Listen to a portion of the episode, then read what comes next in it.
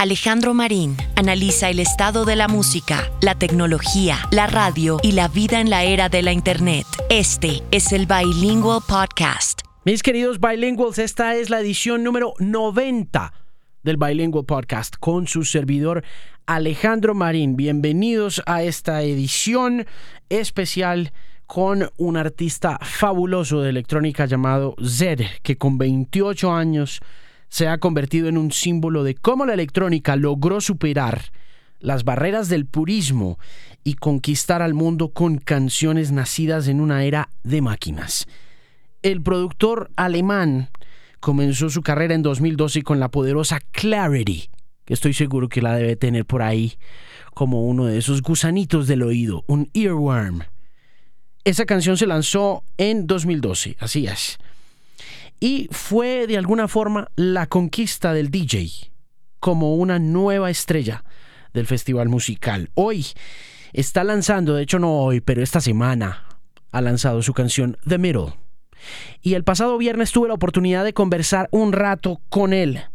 The Middle es una canción que hace parte de las ya múltiples colaboraciones que ha hecho con otro dúo de productores de electrónica llamados Grey y con una chica porque está muy acostumbrado también a trabajar con mujeres y explica por qué le gusta trabajar con ellas y cómo la sensibilidad de las mujeres alcanza la suya propia y la convierte en palabras y en vocals. En esta ocasión The Middle es con Gray y con Maren Morris, quien lo acompaña en este sencillo que ya es número uno en los listados de dance en los Estados Unidos y seguramente se va a convertir en una de las canciones de la radio de este año. El ganador del Grammy por Clarity es mi invitado especial a esta edición del Bilingual Podcast, un hombre cuyo espíritu colaborativo no tiene límites y ha cambiado el mundo de la música, al igual que lo ha hecho la música electrónica en general, los representantes de la música electrónica y también del hip hop. También cuenta historias sobre su experiencia como productor de Lady Gaga y por supuesto habla del futuro de su carrera. Ya comienza conversando sobre una cosa muy chévere que fue la compra de su primera y nueva casa, una mansión de 16 millones de dólares en Los Ángeles, California. El episodio nuevo del Bilingual Podcast es con Zed.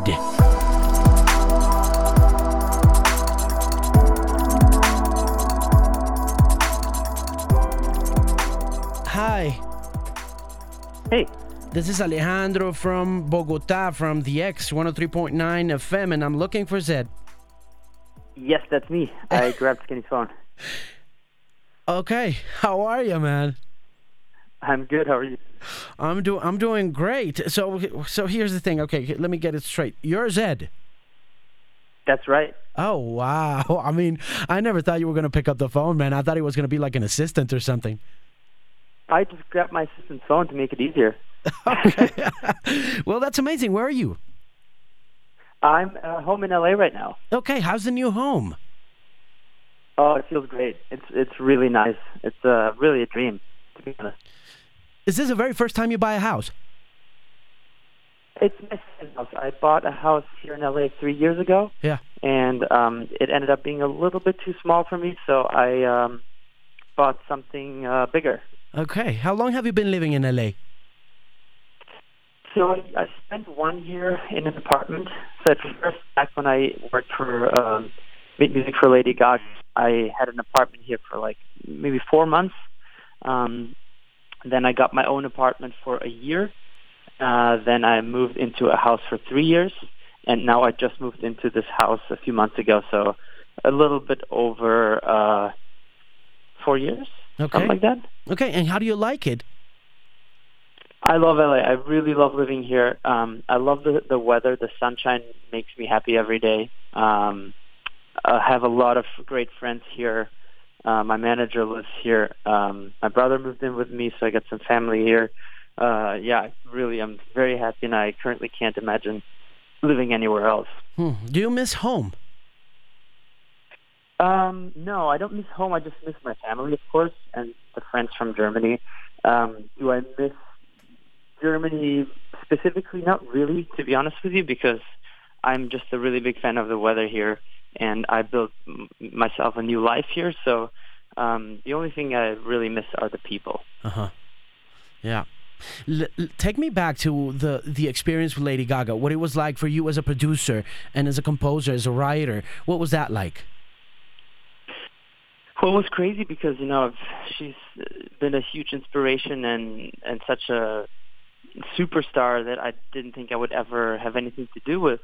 And then suddenly I was there, you know, writing songs for her, which was was kind of a crazy experience back when I had uh, very little confidence. Um, and uh, it, I learned a lot from doing that. I've never had a big gig like this in terms of producing before. Um, you know, I made my own music and I'm my own boss. But when you produce for other people, you have to understand your role. You're you're not the artist. You're just helping the artist uh, making their vision come to life. Uh, so I, I really learned that, and it was a very valuable experience. How do you think musicianship has changed ever since people such as yourself uh, have popped up in the musical landscape and uh, looking at things or artists like Lady Gaga who have experiences with very different kinds of instruments? What's mm-hmm. changed uh, over the course of the years for you as a producer, as a musician, in terms of musicianship? I think that I don't know in terms of musicianship. I I know for a fact that the barriers are gone in terms of genres. It doesn't matter who you work with. Like I just made a song, "The Middle," my new single with Maren Morris, who is a country artist, and I've made a song with uh, Hayley from Paramore, who is a you know a rock singer. Uh, I've made a song with Logic, who who is a rapper. Um, I've made songs with at this point really any type of singer, and while it was weird for people to get behind it five years ago, it's completely normal now. And people, I feel like, even more get excited when you pair up with somebody who's totally left field and not somebody people would expect you to work with. Yeah. Why is it so important this uh, atmosphere of collaboration? Why is it so important for you to continue collaborating? You every time you come up with something new, you obviously bring a lot of new stuff to the table. It's your inspiration, it's your ideas, your musical uh, genius going on, but you also have friends and colleagues happening all over the place. Why is it so important for you, Zedd? Well, first of all, I am a terrible singer, and I love having vocals. So I can't sing, so I my only way to, you know, really transport emotion uh, is by collaborating with somebody who's a talented singer. Um, so that's number one. Number two is sometimes, um, you know, everybody lives in a certain range of musicality, and sometimes I, you know, I'm not perfect by any means, and I would love to get to a certain point that I can't get to by myself. So that's when collaborating really helps you you can you can find a platform like Stay. It was a really great example.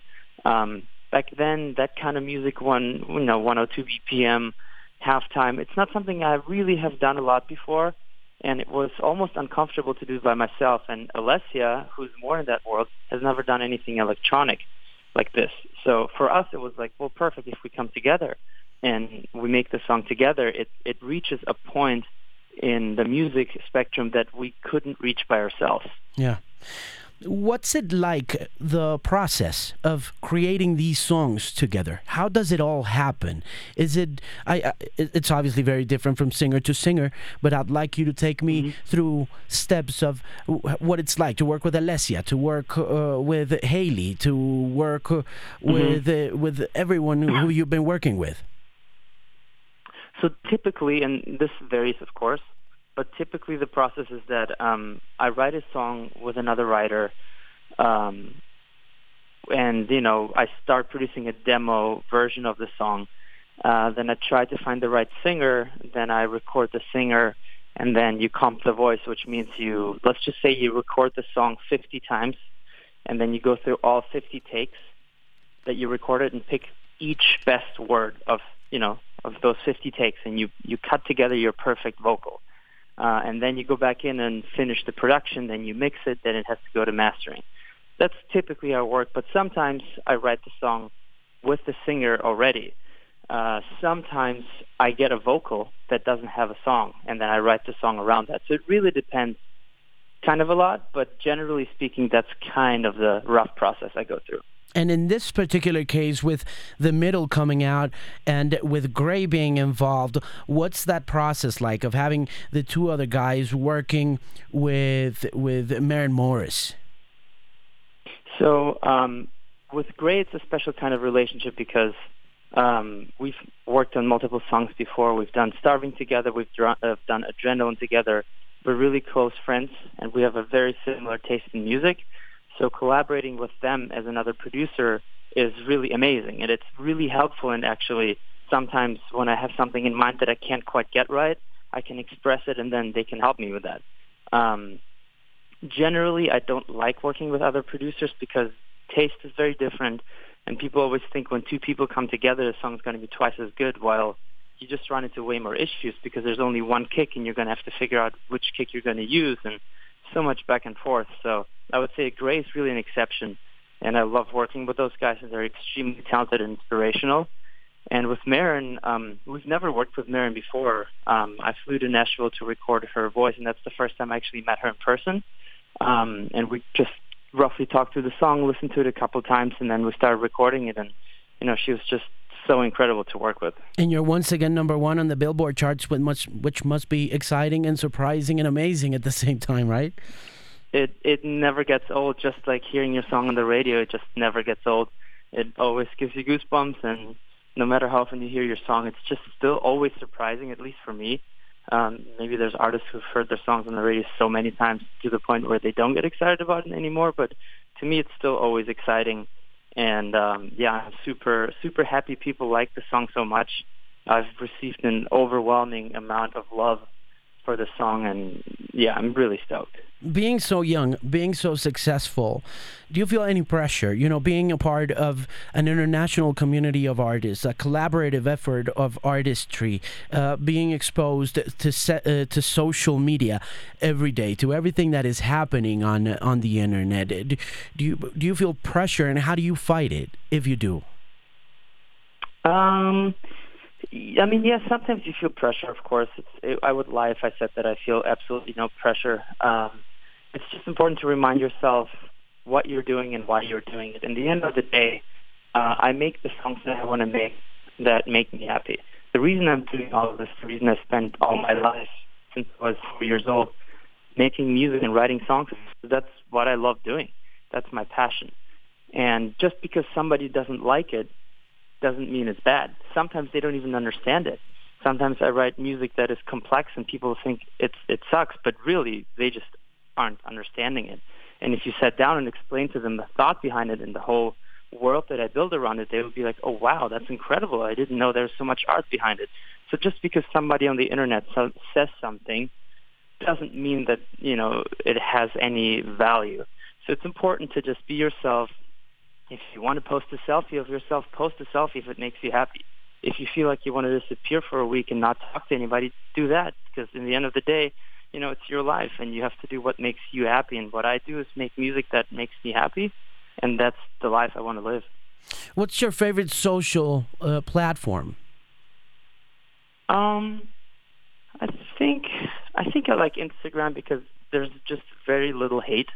You know, I don't like to like go into a platform like like Facebook uh, because it's just all about writing the most hateful comment to get the most thumbs up. That's just not something. That's not a philosophy I like. It's not how I am as a person. I like to focus on the positivity, and I think you know Instagram is just a platform that has a lot of love. Yeah. What are the obstacles or the downsides of being a musician in the 21st century? Which one would you say is one of those most difficult barriers to entry or difficulties an artist faces nowadays? Um, I think with the advantage of the internet and you being able to just put up your music immediately, that also becomes a disadvantage because there's a lot of really bad stuff out there that clogs the view of everybody. So, um, you know, even if if you make something really incredible, it's actually so um, messy out there that sometimes it's hard for people to see it just because there's so much. And even you know, thinking six years back, when I would get sent promo from another artist, it would be awesome. Well, great, let's let's see what they came up with. Well, today you get sent 20 songs a day, and you know I'm I don't have a whole ton of time, so I I really do miss a lot, and some of those songs I miss are probably really great. So I think the tricky part nowadays is to to kind of cut through the noise and and be heard, but then at the same time, uh, if you really make something great and if there's quality behind your work, it's just a matter of time.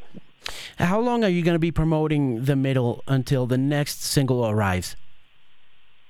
Um, as long as possible, as long as people love the song. You know, we we make plans, like we did a plan with Stay, and we ended up working Stay six or eight weeks longer than we predicted because people just loved it. So of course, I'm not going to let a song die. Mm. You know, sooner than than people are getting, getting sick of it. So as long as people like it, I'm going to promote it, and then I'm going to release something else. Do you believe in the power of the album? I do. I don't necessarily believe in the power of the album in terms of it making an artist necessarily more successful than if the artist released a few singles separately. But I do believe in the power and in the magic of an album. And I believe that you can express something with an album that you can't express with a single. But I don't think you should throw 10 songs together. I think if you make an album, it's got to be a concept and there's got to be thought behind it, a sound. You know, it's got to be a, just a concept there's no point in making 10 songs and waiting two years to just put them out at the same time. You might as well just put out a song every few months. Yeah. So you so that's basically the process for you you you build songs and you let the songs uh, give you or create the way for the album as as as the songs uh, develop well for me it, it's just been a lot of pressure and i've realized with my last album i've spent 3 years making it and when i released it some of those amazing songs were three years old, and that's just kind of unnecessary. Like, why would I let people wait so long to to hear a song? So I'm using the platform that I'm given to just finish a song and release the song next week, you know, the next Friday. So um, that's what I'm currently doing, releasing songs and singles. But at the same time, I am working on a couple different projects that, you know, are in the world of, of scoring things that's much longer, some piano music, and eventually, um, and I'm building a new studio right now. I think when my studio is done, I'm going to sit down and just write a concept album for you know for the for the core fans. Yeah, that's amazing. That's awesome. Uh, talking about scores and about uh, music, experimental kind of music. Have you ever thought about you know working on music for movies? And uh, are there any ideas or projects on the table? There are. Yeah, that's always been a dream of mine actually, and um, I just had meetings about it yesterday. I have two very, very exciting projects. Um, you know, I've been working so hard my entire career to be seen as a composer and writer before people see me as a DJ.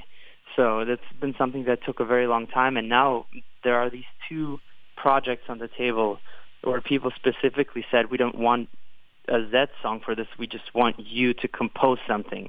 It doesn't have to sound anything like you. We just want your brain to write something. So um, that's something that I've been working towards for a very long time, and it's something that's very exciting for me. One last question before I let you go, and it's got to do mm-hmm. with um, festivals. Uh, a few years ago, Avicii left the festival scene. He was exhausted. Uh, the the the EDM craze was just getting out of control, and uh, you know, mm-hmm. everybody we were all going nuts over the EDM craze, but we also knew that there was a lot more than just the label of EDM for many artists such as yourself. Um, Mm-hmm. What's your take on that? Um, Avicii said, you know, I want to go back to the studio. That's what I love. And I've talked to several producers, DJs, and musicians that tell me, you know what? I, I feel very much comfortable being in the studio. You know, the festivals was something that we did and we kind of got a kick out of it, but it was also very exhausting, and a very excruciating experience. What's it like for you? What's your take at this point in your life? Uh, are you going back to the festival scene this year? Would you like to dedicate more time to the studio. What's your opinion? Um, my opinion is that one, for me, one can't live without the other. So I'm uh, when I'm doing all my shows, I start missing uh, being in the studio, and when I'm in the studio for too long, I can't wait out, can't wait to get out there and play shows. So for me, I'm I have a great balance that I found with my team. You know, I used to play over 200 shows a year. We're now down to a little bit over 100 shows a year, which leaves me with you know 150 days in the studio and a good amount of days off to just live my life. And I have a great balance like this. Um, you know, a third of the year music, a third of the year on tour, a third of the year off, and I I love my life like that. Cool. Um, thanks for taking the time. Anything you'd like to recommend that you're listening to right now? Would you like to recommend anything? Oh, to be honest with you, I'm actually so not up to date on music. Okay. I've been working a lot, so I'm I'm not even hip to what's what's out there right now. Um, but every time I do find something cool, I usually put it on my playlist. I have a Spotify playlist, that radio. Um, I don't update it too often, but every time I find something cool, I always put it up there. Hey, listen, it's been great talking to you for a while, man, for a minute. Very nice to You talk know- to you as well. Uh, Take good care and all the best with all the next music, with all the music coming up. And please do come back to Sounds good. Colombia soon, man. I will try for sure. Thank you so much. Take care, have a great weekend, and enjoy the new house. Thank you. All right, bye bye. Bye bye. Muchas gracias por la compañía y muchas gracias por escuchar el Bilingual Podcast. Recuerde que lo puede encontrar en Spotify. También que puede descargar la app Pimp by Alejandro Marín. Y si quiere buscarme en redes, me encuentra como arroba The Music Pimp en Instagram, en Twitter o en Facebook. Para información o conversaciones, inquietudes y demás, puede escribirme también a alejandromarin arroba themusicpimp.com. Y para tener siempre cerca este contenido, no olvide visitar www.themusicpimp.com. Una voz confiable en la música.